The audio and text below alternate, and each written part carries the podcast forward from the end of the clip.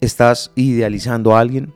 El amor no es ciego, sino que nos hace ver lo que queremos ver, escribió Oscar Wilde en el retrato de Dorian Gray. Es fácil idealizar a las personas.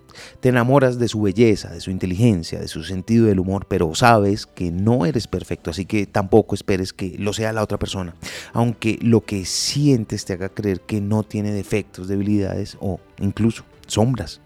Cuando idealizas a otra persona, te llenas de falsas expectativas y esperas que sea perfecta, que te entienda siempre, que te satisfaga todos tus deseos, pero eso es imposible y terminas por estrellarte con la realidad. La decepción es inevitable. Cuando la persona idealizada no cumple con tus expectativas, llegan la decepción y las heridas. Esto puede llevar a la ruptura de la relación o a un sufrimiento constante del que a veces no eres consciente porque en tu mente crees que no podrás encontrar a alguien igual o mucho mejor. Cuando dejas de idealizar a esa persona, puedes empezar a verla de forma más realista. Aprecias, claro, sus cualidades y sus defectos, pero sobre todo entiendes que puede que no sea única e irrepetible y que estar a su lado es una opción, no una necesidad agobiante. Puedes amar a esa persona por lo que es y no por lo que te gustaría que fuera o que te estás imaginando que es.